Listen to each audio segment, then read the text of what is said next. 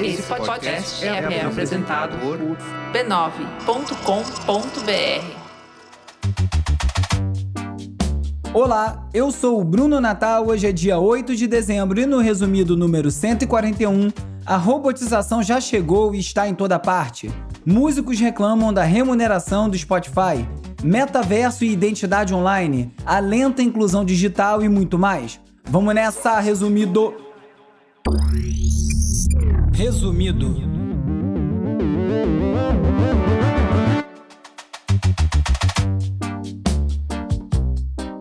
Olá, resumista! Voltei! Esse é o Resumido, um podcast sobre cultura digital e o impacto da tecnologia em todos os aspectos das nossas vidas, seguindo sempre em primeiro lugar na Apple Podcast.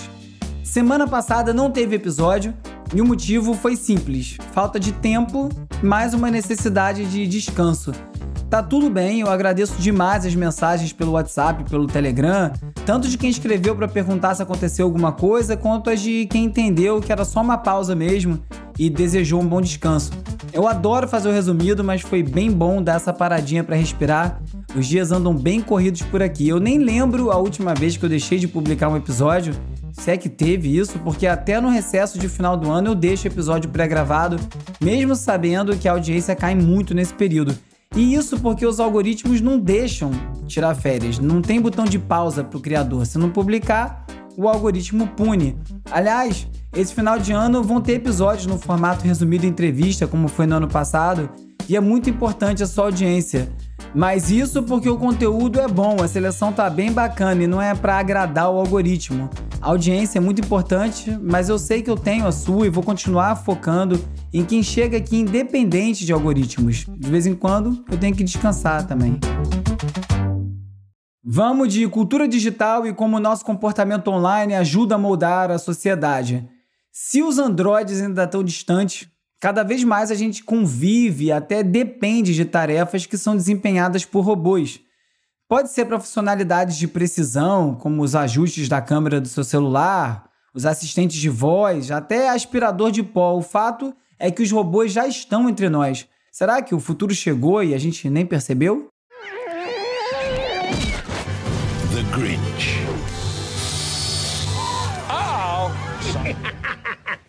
Bots do Grinch estão tentando roubar o Natal, conta NPR. Se você não conhece, o Grinch é um personagem do Dr. Seuss que odeia o Natal e sempre tenta fazer alguma coisa para estragar. Tem até um filme com Jim Carrey com esse personagem, tem também uma animação mais recente. E os bots estão seguindo esse mesmo caminho, programados por alguns atravessadores para encontrar os itens mais procurados. Esses bots estão comprando todos os brinquedos mais populares do ano e aí depois revende a um preço altíssimo no mercado secundário. Brinquedos que custam 15 dólares passam a ser revendidos por mil dólares. Tem coisa que chega a custar 13 mil dólares. É a mesma técnica que é usada por cambistas de ingresso de show e gente que compra tênis de lançamento exclusivo para revender, o famoso flip. Realmente, a gente está cada vez mais acostumado a comprar online, mas mesmo assim ainda é bem difícil julgar algo sem você ver, sem tocar, e por isso que poder devolver os itens que você não gosta é uma coisa muito importante nesse tipo de comércio, comércio online. Só que o que você talvez não saiba é que na Amazon, se você devolver coisa demais, você pode acabar banido da plataforma. É o que diz uma matéria do Yahoo. É isso aí, eu citei o Yahoo, o site que está há mais tempo morrendo na história. Muita gente devolve muita coisa porque sabe que para evitar os custos de envio dos itens, que custam valores mais baixos, o vendedor simplesmente devolve o dinheiro e deixa a pessoa ficar com o item. Isso me lembra um esporro que eu tomei em 1994, quando eu estava fazendo intercâmbio na Califórnia e a mãe da minha família, que me hospedou, descobriu que eu estava comprando CD gravando em cassete, depois trocando por outro CD, gravando mais um, é, é um ciclo sem fim. Uma beleza, né? Em 2018, um consumidor foi banido da Amazon por ter devolvido só cinco itens. Já teve uma outra consumidora que foi bloqueada porque relatou um número fora do comum de problemas com seus pedidos. E essas proibições não constam da política de devolução da plataforma e, de acordo com o um porta-voz da empresa, só ocorre em algumas ocasiões bem raras. Só que um ex-gerente da Amazon contradiz essa afirmação e diz que você pode ser banido por vários motivos, desde você solicitar muitos reembolsos até devolver item errado. E a Amazon geralmente bane as contas que estão criando muita dor de cabeça. Com o Natal chegando, a festa, né? Não eu chegando, você entendeu? Um bom presente é um carro elétrico, diz aí. Mentira, porque se alguém quisesse me dar um carro, eu aceitaria só se eu pudesse vender essa fonte inesgotável de prejuízo. Mas muita gente quer um carro sim, é claro. A Bloomberg informou que os carros elétricos já representam 10% do total das vendas totais de automóveis. E não são os híbridos, não, são os que são totalmente elétricos mesmo. A transição energética está em curso mas aqui no Brasil, a montadora francesa Renault pediu ao Ministério da Economia o adiamento das normas que determinam a fabricação de carros com energia limpa no Brasil, que estava prevista para entrar em vigor em 2022. A Renault, inclusive, é uma das líderes em fabricação de veículos elétricos na Europa, mas além deles, outras montadoras também pediram essa mesma coisa e a justificativa é que a pandemia atrasou o processo de adaptação da indústria para os novos padrões. A pandemia também tem tudo para virar o novo cachorro comer meu dever de casa, né? De acordo com o diretor de Relações Institucionais da Renault, o IBAMA já teria sido notificado e se mostrou favorável ao adiamento. A expectativa agora é ver se o governo vai ceder à pressão das montadoras. E Pequim se tornou a primeira cidade a permitir robotáxis.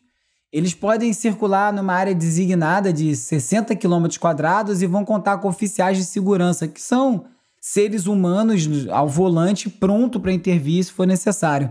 Essa licença foi dada para duas empresas, a Baidu e a Pony AI, para uma frota que é composta de 67 veículos autônomos e que você pode chamar através de um aplicativo. O plano agora é expandir para outras cidades. E a gente está cada vez mais confiando nas inteligências artificiais e nos seus algoritmos. O El País trouxe uma matéria sobre a Xola, uma empresa russa de software e serviços interativos que tem sede em Los Angeles e que demitiu 150 dos seus 450 funcionários de dois escritórios, seguindo a recomendação de um algoritmo que considerou aquelas pessoas improdutivas.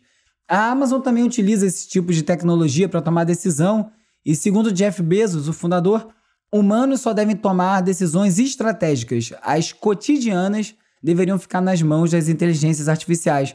Isso me lembrou aquele filme Amor Sem Escalas, de 2009, que conta a história de um profissional que viaja pelos Estados Unidos para conduzir demissões em grandes empresas, é com o George Clooney. Até que ele mesmo corre o risco de demissão quando a função dele é substituída por videoconferências. Bem atual, né? Na CNN, aliás, eu li que o presidente de uma empresa hipotecária demitiu 900 funcionários de uma vez só numa videoconferência. Ele acusou os funcionários de roubar dos seus colegas e dos seus clientes por serem produtivos e trabalharem só duas horas por dia.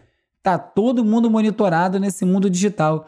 E por isso é bom saber que o governo do Reino Unido publicou um padrão pioneiro para transparência algorítmica e a Ars Técnica também falou de um movimento para responsabilizar a inteligência artificial que vem ganhando mais força.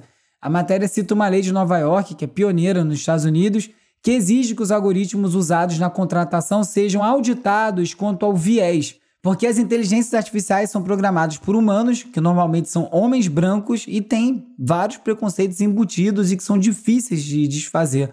O professor Silvio Meira comentou no Twitter sobre um estudo sobre profissões no Brasil que diz que 25 milhões de trabalhadores formais, ou 57% da base atual, estão em vagas com probabilidade muito alta, ou seja, acima de 80%, de serem automatizadas durante os anos 2020.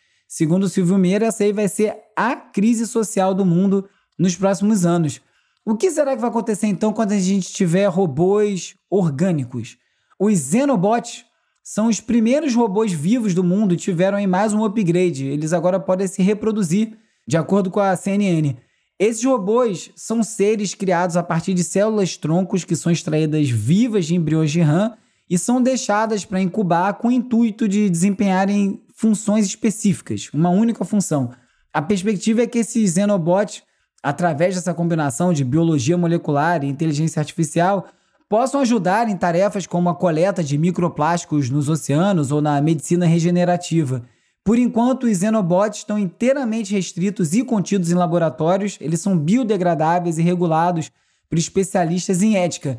Mas não precisa muita imaginação para pensar um cenário em que eles escapam. No mínimo, daria um bom filme, né? Contando como nós mesmos somos robôs orgânicos que escaparam de laboratórios há muitos anos e aí deu no que deu. Vou registrar esse roteiro. De um jeito ou de outro, com tanto que a nossa vida está digitalizada, de certa forma a gente já virou robô. A música é um bom exemplo de como a gente está extremamente digitalizado, seja para ouvir, para distribuir, até para produzir a música. O Spotify é epítome disso tudo. Eu já falei algumas vezes do quanto eu era fã da empresa. Eu sou assinante desde 2010. Eu tinha uma conta que eu fiz na Inglaterra e usava com serviço de roaming para poder usar no Brasil. E o quanto hoje eu vejo que eu deixei o Spotify mudar completamente meus hábitos de ouvir música para pior. Hoje eu abro o aplicativo e a minha tendência é correr para uma playlist. Tem vezes que eu nem consigo pensar num disco para ouvir, nem lembrar um disco que eu gosto muito sem sair dos mesmos, que normalmente é Jorge Ben e Tim Maia. Essa semana foi o já clássico dia do Spotify Wrapped, em que a plataforma embrulha de uma maneira fofa um pouco dos dados que eles captam da gente a cada minuto e todo mundo sai postando nas redes sociais. Eu não estou julgando, porque eu também posto, é irresistível. Só que esse ano o caldo parece que começou a ferver. Eu venho falando da covardia de todas essas plataformas na questão da distribuição das receitas com quem cria o conteúdo, que elas dependem para existir. Eu já venho falando isso há algum tempo, essa tal economia dos criadores está muito furada. Essa semana foi notícia, você viu aí, hein? Spotify Rapid. Todo mundo postando seus números, todo mundo agradecendo, mas na verdade, na verdade, todo mundo sabe que o Spotify só paga frações de centavos para os artistas e que ninguém está satisfeito. Alguns músicos, de maneira, pelo que eu entendi, desarticulada, sem ser algum tipo de movimento, resolveram usar os dados do Spotify Wrapped para cobrar a plataforma por melhores pagamentos. O produtor musical Daniel Ganjaman foi um desses. Ele disse no Instagram que a uberização chegará para todos e para quem trabalha com música já chegou faz tempo. E ainda classificou a relação dos artistas com essas plataformas de streaming como um tipo de síndrome de Estocolmo, que é quando o agredido passa a ter simpatia ou até mesmo amar o seu agressor. O compositor Lucas Santana, também criticando a remuneração, também falou dos benefícios que o alcance dessas plataformas proporcionam, e aí ele resumiu o assunto falando sobre uma lógica que é bem mais perversa e inescapável, em que se correr o bicho pega e se ficar o bicho come. O MC de Leve, sempre provocador, também criticou os míseros centavos pagos para os artistas, mas também questionou o Ganjamin, dizendo que ele trabalha com vários artistas muito grandes e poderia ele então liderar algum movimento, mas também não propôs nenhuma forma de revolucionar essa questão. O assunto é complicado e, aliás, eu lembrei que coincidentemente essa semana eu colaborei com a newsletter News from Futuro, que eu adoro, com um texto justamente intitulado O Significado da Economia do Criador, em que eu falo um pouco dessa relação. E voltando a falar de inteligência artificial, um teste que foi realizado com o programa de reconhecimento facial da empresa Clearview AI, que eu já falei aqui algumas vezes, revelou uns resultados bem assustadores em termos de precisão dessa ferramenta. A empresa coleta bilhões de imagens na internet, tem um banco de dados que é capaz de identificar uma pessoa numa massa de milhões com uma precisão muito alta. Só que essa tecnologia é tão invasiva que vários países já são contra o uso do Clearview AI, como é o caso do Canadá, e empresas como Google, Facebook, Twitter, especializadas em monitorar agentes, também já acionaram Clearview AI para parar de usar as fotos de perfis das suas plataformas, que são públicos, para alimentar essa base de dados. A solução pode ser a gente assumir formas virtuais completamente desconectadas de quem a gente realmente é, coisa que, aliás, era muito comum fazer no início da internet né, e pré-redes sociais, quando quase ninguém botava a própria cara, uma foto em perfis online. A Disney já vem utilizando técnicas de deepfake para aprimorar as animações. É o que está contando a Unite AI, misturando a renderização neurofacial com técnicas de computação gráfica eles são capazes de produzir rostos bem mais realistas. Atualmente, esses sistemas modernos de captura facial não conseguem recriar perfeitamente os olhos, o cabelo, o interior da boca, que é um ponto muito importante para conseguir cruzar o chamado Uncanny Valley, que é um termo utilizado para descrever essa sensação de estranhamento que esses rostos digitais ainda criam quando a gente vê. E olha que nem precisa de muito para enganar alguém. O jogador de vôlei italiano Roberto Casaniga não deve ter assistido o documentário Catfish, e ele perdeu 700 mil euros, que dá aí uns 4 milhões e meio de reais, num golpe que foi dado por uma pessoa que fingia ser uma namorada que precisava de ajuda financeira para tratar de uma doença e ele foi pagando. O detalhe é que a golpista usava fotos da modelo brasileira Alessandra Ambrosio. Foi Angel da Victoria's Secret, sério? Como é que esse cara passou anos namorando com alguém que usava as fotos da Alessandra Ambrosio e, um, não reconheceu a modelo e, dois, não mostrou as fotos para nenhum amigo para tirar uma ondinha e esse amigo não reconheceu a Alessandra Ambrosio e falou: Amigo, tu tá tomando um golpe. Imagina quando a gente estiver no metaverso para valer e cada um puder ter a aparência que quiser. A Gizmodo contou que Barbados vai ser o primeiro país a inaugurar uma embaixada no metaverso, em parceria com o site Decentraland, que é uma plataforma de realidade virtual que é focada em construção de mundos 3D. Barbados está apostando no metaverso como um espaço para conseguir desenvolver as suas relações diplomáticas. Coisa tá ficando séria, hein? A plataforma CryptoVoxels, que é considerado o Minecraft dos NFTs, anunciou que vai permitir que usuários importem NFTs de outros projetos para usar nos seus mundos virtuais, concretizando um dos pontos mais importantes da Web3, que é a interoperabilidade, ou seja, vai ser possível navegar entre os diversos metaversos usando o mesmo eu digital. A proposta é implantar isso até o final do ano, mas ainda tem vários desafios de adaptações de formatos, que é a grande dificuldade da interoperabilidade, porque cada plataforma usa uma tecnologia diferente. O Center for the Future of Work publicou um estudo falando que, diante de uma vida totalmente digitalizada, vai ser impossível a gente ter abordagens unidimensionais para colaboração remota e de como vai ser necessário tecnologias de realidade estendida para conseguir enriquecer as interações de funcionários e melhorar essa experiência multidimensional, ou seja, metaversos. E no metaverso também vai ter bullying, crime, é óbvio, vai ser igual no mundo real. A Roblox está processando o youtuber Benjamin Robert Simon, conhecido no Roblox como Ruben Sim, por criar uma cybermob, uma gangue digital que ele usa para aterrorizar a plataforma, segundo a Polygon. Segundo os advogados da empresa, o Ruben Sim está incentivando vários atos ilegais, prejudicando tanto a plataforma quanto os usuários, e já pede um milhão e meio de dólares em indenização. O Ruben Sim já é bem conhecido pelos desenvolvedores, ele já foi banido por assédio, racismo, homofobia, apologia ao nazismo, mas ele hackeia contas de outras pessoas para continuar acessando o Roblox. Ele, inclusive, já postou até ameaça terrorista que fizeram com que o Roblox Developers Conference, que é a conferência de desenvolvedores, tivesse que ser encerrada temporariamente por conta dessas ameaças. I recreated every single set from Squid Game in real life, and whichever one of these 456 people survives the longest wins 456 grand. Já outro youtuber, o MrBeast, que é um dos maiores criadores da plataforma, acumulou 110 milhões de visualizações em quatro dias em um de seus vídeos mais recentes. O tema é o seguinte: ele recriou o jogo do seriado Round 6, o Squid Game, e reuniu 456 participantes para disputar um prêmio de 465 mil dólares. O projeto inteiro custou 3 milhões e meio de dólares para ser produzido, e a diferença é que, ao contrário do seriado, em vez de morrer, os perdedores só tinham que deixar o jogo, é lógico, né? E agora é hora de falar sobre como as Big Tech moldam o nosso comportamento. Se você pensa que a gente vive num mundo ultra conectado, ouve só essa.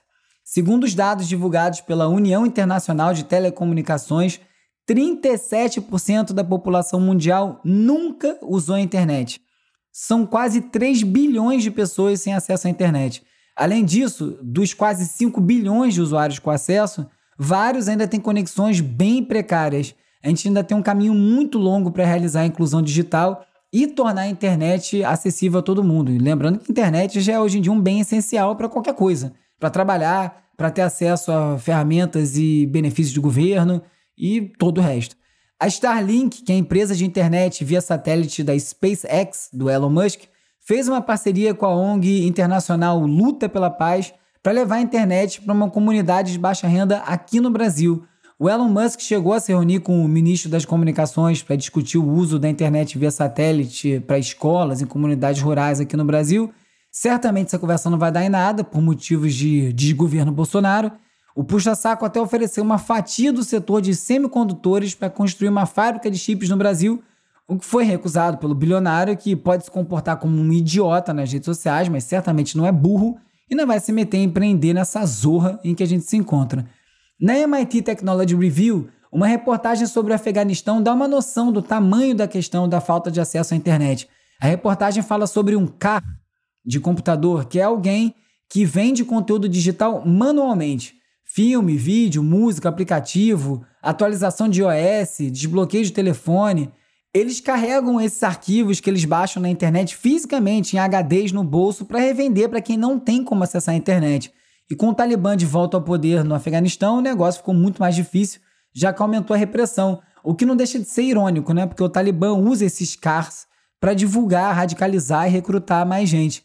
Isso me lembrou uma reportagem da Vox de 2015 sobre um serviço muito parecido oferecido em Cuba, onde o acesso à internet é também muito restrito, e por isso foram criados sistemas ocultos de distribuição de conteúdo, de entretenimento, de notícias, inclusive com cobrança de assinatura para você receber um pendrive com as atualizações semanais das séries. No Twitter, uma grande mudança, o fundador e CEO Jack Dorsey deixou o cargo. Ele segue como CEO da empresa de pagamentos Square, ele se dividia entre as duas empresas, e segundo a The Verge, a Elliott Management, que é um grande investidor no Twitter, que já estava preocupado com os rumos financeiros da empresa, vem tentando tirar o Dorsey desse emprego desde o ano passado, e o Jack conseguiu resistir, mas acho que percebeu que isso aí não é muito longe. O processo todo acabou abrindo um comitê para avaliar o plano de sucessão do CEO e o Jack saiu. E seguindo a moda de mudar de nome, a Reuters conta que a Square, que ainda é liderada pelo Jack Dorsey, agora vai se chamar Block, o que indica que a empresa deve seguir firme em direção às soluções financeiras baseadas em blockchain, o que faz todo sentido, ainda mais porque o Jack é um grande entusiasta do Bitcoin. O novo CEO do Twitter, o Parag Agrawal, já chegou provocando mudanças na política de privacidade. Agora é proibido divulgar imagens ou vídeos de pessoas feitas em ambiente privado sem o consentimento dessa pessoa. Ou seja, você não pode publicar a foto de alguém que você fotografou no ambiente privado sem autorização dessa pessoa. O Facebook também anunciou uma parceria com a ONG britânica Revenge Porn Helpline para utilizar uma tecnologia que identifica imagens íntimas em alguns posts para poder combater a publicação no Facebook e no Instagram do chamado pornô de vingança, que é quando alguém, 99,9% das vezes um homem babaca, que publica fotos íntimas de uma mulher com uma forma de exposição, sempre motivada por algum recalque, normalmente um pé na bunda. Na The Atlantic, uma jornalista criou um perfil para compreender como o Facebook radicaliza as pessoas, mas no caso dela foi diferente. Sem ela adicionar qualquer pessoa como amigo, ela só curtiu conteúdos genéricos. Era página da, da revista Rolling Stone, página da série Grey's Anatomy, Domino's Pizza, Ópera, página de vinho, e ela entrou num mar não de radicalismo, mas de lixo total. Ela passou a ser bombardeada nesse perfil por meme roubado, negócios obscuros, piada ruim repetida mil vezes, desabafo estranho, conteúdo de baixa qualidade. E para jornalista, na realidade, se você não levar nenhuma política para o Facebook, você não vai ser sugado para o extremismo político, mas sim para um buraco negro de conteúdo duvidoso. Na Edition da CNN, uma notícia que o Facebook vendeu anúncios comparando a vacina ao Holocausto, além de lançar dúvidas sobre o resultado das eleições de 2020 e também anúncios promovendo violência política. Só em anúncios que foram comprados pela empresa Next Level Goods, que vende camisas com estampas e frases anti-vacina, o Facebook faturou mais de 500 mil dólares. Ou seja, o negócio é bem bom da desinformação, né? Publicamente, o Facebook só elogiou o papel que ele mesmo está desempenhando para encorajar os americanos a se vacinarem, mas não mencionou que estava ganhando em cima desses posts com desinformação. MIT Technology Review afirma que o Facebook e o Google estão subsidiando a desinformação globalmente. Através das chamadas fazendas de clique, as pessoas conseguem disseminar a desinformação por essas plataformas, criando grandes problemas para a sociedade, como a gente tem visto. É, esse aí foi o caso do radicalismo em Mianmar, fez com que o país despencasse numa guerra civil, foi potencializado pelo Facebook, assim como as eleições presidenciais dos Estados Unidos em 2016, que foram muito prejudicadas pelo Google AdSense. A receita para os sites que propagam essas mentiras vem através de sites afiliados, os Instant Articles, Google AdSense, Audience Network, ou seja, mais uma vez a empresa Google, Facebook faturando com os cliques em desinformação. A plataforma Pop Plus, que é voltada para a moda plus size, publicou um anúncio afirmando que o Facebook removeu um dos seus eventos sob a justificativa que violava a política de saúde pessoal do Facebook. Segundo a dona da Pop Plus, a Flávia Durante, que eu conheço aí de muito tempo, da época de cobertura de música independente, isso foi um ato de gordofobia. Segundo a assessoria do Facebook, o anúncio foi bloqueado indevidamente e já está ativo novamente. Uma baita mancada. E uma nova atualização do Instagram pode ter estragado de vez o aplicativo. O feed agora fica repleto de conteúdo que várias pessoas nem escolheram ver. No meio das fotos das pessoas que você segue, agora estão aparecendo publicações sugeridas, mostrando, por exemplo, post que alguém que você conhece curtiu.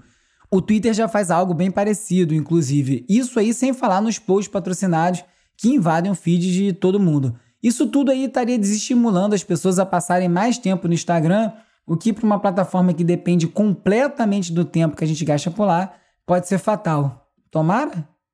Aos pouquinhos, nós vamos ganhando algum controle sobre o fluxo de mensagens e conteúdos que impactam a gente todo dia, depois de possibilitar definir que as mensagens trocadas no chat desapareçam após sete dias em conversas específicas, o WhatsApp agora está oferecendo mais opções, como mensagens que desaparecem depois de 24 horas ou de 3 dias, né? você escolhe o tempo, e também a possibilidade de definir isso como padrão para todas as conversas no aplicativo. É uma grande notícia tanto pela privacidade quanto para as memórias de armazenamento dos telefones, que agradecem.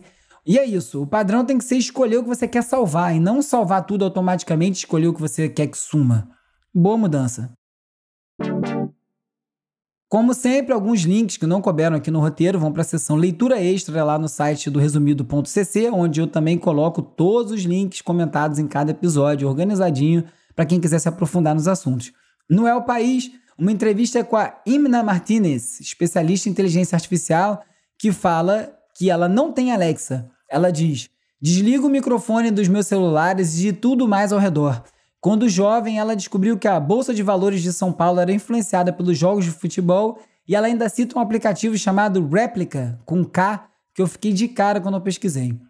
Ainda no El País, como era a vida antes da internet, o catálogo das 100 coisas que perdemos. A jornalista Pamela Paul, do New York Times, publica um livro com uma centena de sensações, objetos e momentos que desapareceram com a tecnologia. E na Rest of World, a internet queer da China está sendo apagada. Grupos LGBTQI encontraram raras liberdades online, mas neste ano muitos foram fechados pelos censores. Quem quiser falar comigo já sabe onde me encontrar. Arroba UrbiURBE no Twitter, arroba resumido.podcast no Instagram e no TikTok e youtube.com/resumido.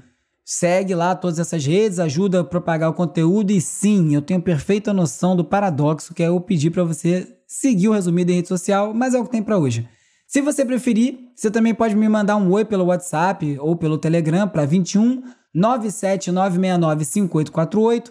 Você entra na lista de transmissão, recebe alertas de novos episódios, conteúdo extra, link para o post no resumido com tudo que eu comento aqui e a gente pode trocar uma ideia. Resumista, eu descobri meu novo drink favorito bem a tempo do verão, é o licor 43, feito com 43 ingredientes secretos para você explorar. E se você também gosta de café, a boa é preparar um Carajillo 43, um drink intenso, cheio de personalidade e é mais fácil de fazer do que deletar e-mail de spam. Você só precisa adicionar 50 ml de licor 43 num copo com gelo e finalizar com 50 ml de café expresso que já está pronto. Deu vontade, né? É uma boa pedida para curtir a vida offline. Aprecie com moderação, consumo destinado a adultos, se for dirigir, não beba.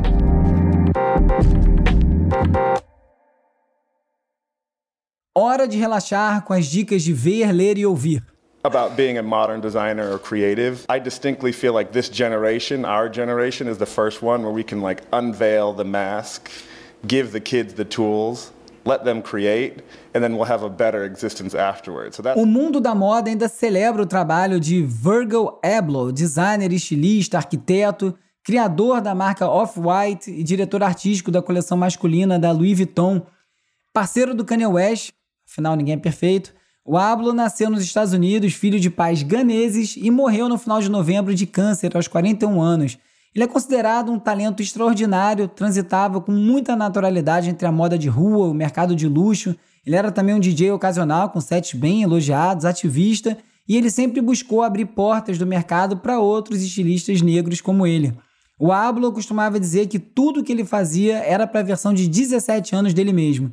De fato, aí parece que a influência dele ainda vai ser sentida e vestida e remixada por outras gerações.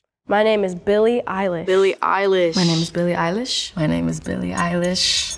My name is Billie Eilish. Pelo quinto ano consecutivo, a Vanity Fair publica uma entrevista com a Billie Eilish, passando a limpo o ano anterior. O projeto é muito legal e talvez funcionasse com qualquer artista, porque a graça é a repetição das entrevistas e acompanhar a evolução das respostas. Só que para melhorar o que já seria um projeto legal, a Vanity Fair conseguiu escolher bem cedo uma artista nova e que vem se mantendo relevante esse tempo todo, o que por si só já seria digno de registro.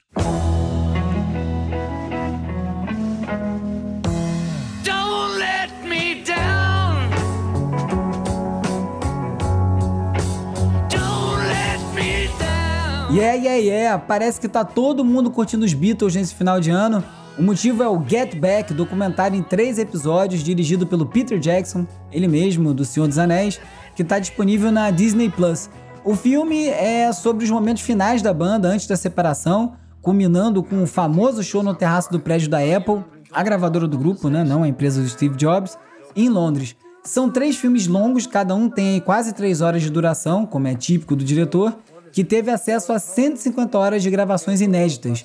E mesmo acumulando críticas positivas, há quem diga, eu no caso, que Get Back é mesmo para os superfãs do grupo, né? A questão é que os Beatles e os superfãs dos Beatles são muitos, isso aí atravessam gerações, e se trata de uma banda que tem um status mitológico, né? Revolucionou a história da música pop, a influência continua sendo sentida até hoje. Podia ser um filme de 1 hora e 40, eu acho que faltou uma edição, mas também, por outro lado, talvez falte pra gente atenção, concentração para apreciar e entender esse relato histórico. Pode ser o caso. Eu acho que tá longo mesmo. Só vendo o documentário todo, que parece que veio aí para redefinir a expressão maratonar. E haja balde de pipoca e LSD, hein?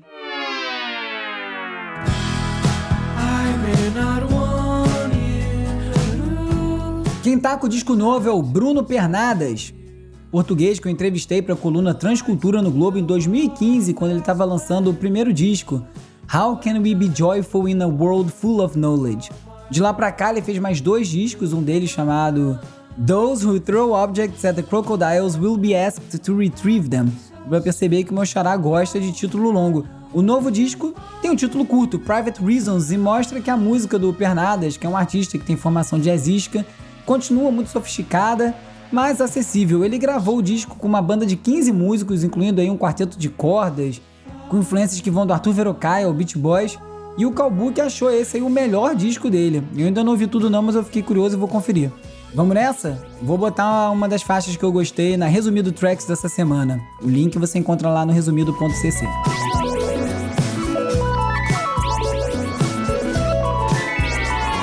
Nesse episódio você ficou sabendo que a robotização já chegou, mas a gente ainda vai ver muito mais empregos extintos pela automação.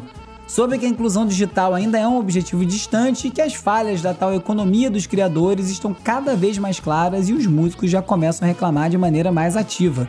Soube também que o Jack Dorsey não é mais CEO do Twitter, que o Instagram está derretendo, pegou algumas dicas e muito mais. Se você gostou desse episódio, gosta do resumido, assine na plataforma que você estiver ouvindo esse episódio agora. Se for na Apple Podcasts, não deixe de deixar cinco estrelinhas e uma resenha caprichada para a gente continuar em primeiro lugar. E também não deixe de publicar, postar, mandar no WhatsApp para todo mundo que você acha que também vai gostar. O resumido é escrito e produzido por este que vos fala, Bruno Natal. A edição de áudio é feita pelo Hugo Rocha. A pesquisa do roteiro é feita pela Isabela Inês, com a colaboração do Carlos Calbuque Albuquerque. As redes sociais são editadas pela Beatriz Costa, com design do Felipe Araújo e animações do Peri Selmanman. A foto da capa é do Jorge Bispo e o tema original foi composto pelo Gustavo Silveira. Eu sou Bruno Natal, obrigado pela audiência. Semana que vem tem mais Resumido.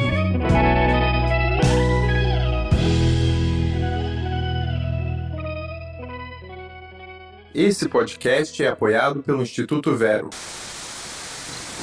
Resumido. resumido.